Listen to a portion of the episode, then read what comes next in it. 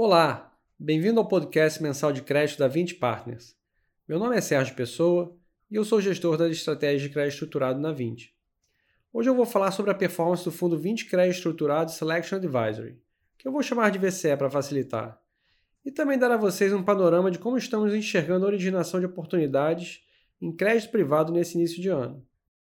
O VCE fechou o mês de janeiro com rentabilidade equivalente a 133,4% do CDI, representando o terceiro mês seguido em que o fundo roda acima de 130% do CDI.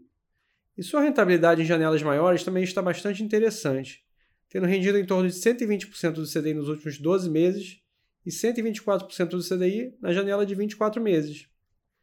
Essa performance consistente, com baixíssima volatilidade, nos coloca em um patamar bastante diferenciado em relação à maioria dos produtos de crédito da indústria, que sofreram recentemente com a abertura de taxas no mercado secundário, principalmente levando-se em consideração o perfil de risco do VCE, que tem como foco investimento em empresas com baixo risco de crédito, combinado com um portfólio bastante diversificado de FDICs, com bons índices de subordinação, que é aquela proteção contra as perdas iniciais oferecida por cotistas mais júniores na estrutura do fundo.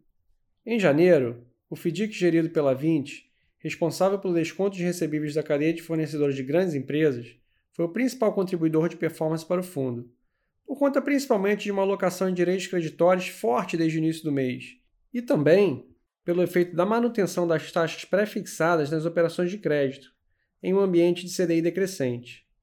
Outro fator que ajudou foi que nossa carteira de FDICs de terceiros também performou muito bem no mês.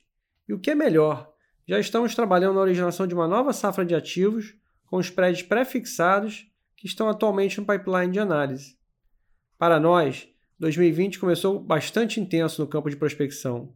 O ambiente atual de juros baixos favorece muito o aparecimento de novas estruturas de crédito, e temos visto muitas casas aproveitando esse momento para acessar o mercado.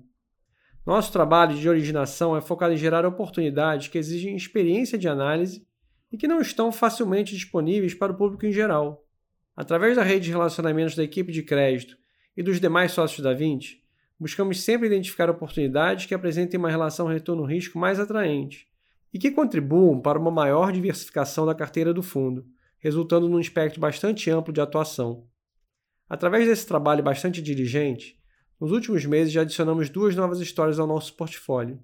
A primeira foi o fundo de crédito consignado público que apresentamos no último podcast. E a segunda é um FDIC com lastro multicidente multisacado que adicionamos esse mês. Ambas possuem ótima subordinação e uma carteira bem pulverizada. Atualmente, estamos analisando um FDIC com lastro em empréstimos para pessoa física, garantidos pela alienação fiduciária de veículos. E temos outros três FDICs com lastro multicedente multisacado e um FDIC com lastro em empréstimo para pequenas empresas, que também estão na nossa esteira de análise e poderão entrar na nossa carteira ao longo dos próximos meses. Esse trabalho de originação é muito importante para entregar aos nossos investidores uma carteira diversificada e com retorno cada vez mais atraente. Bom, vamos terminando por aqui hoje. Muito obrigado a todos pela atenção e até o nosso próximo podcast.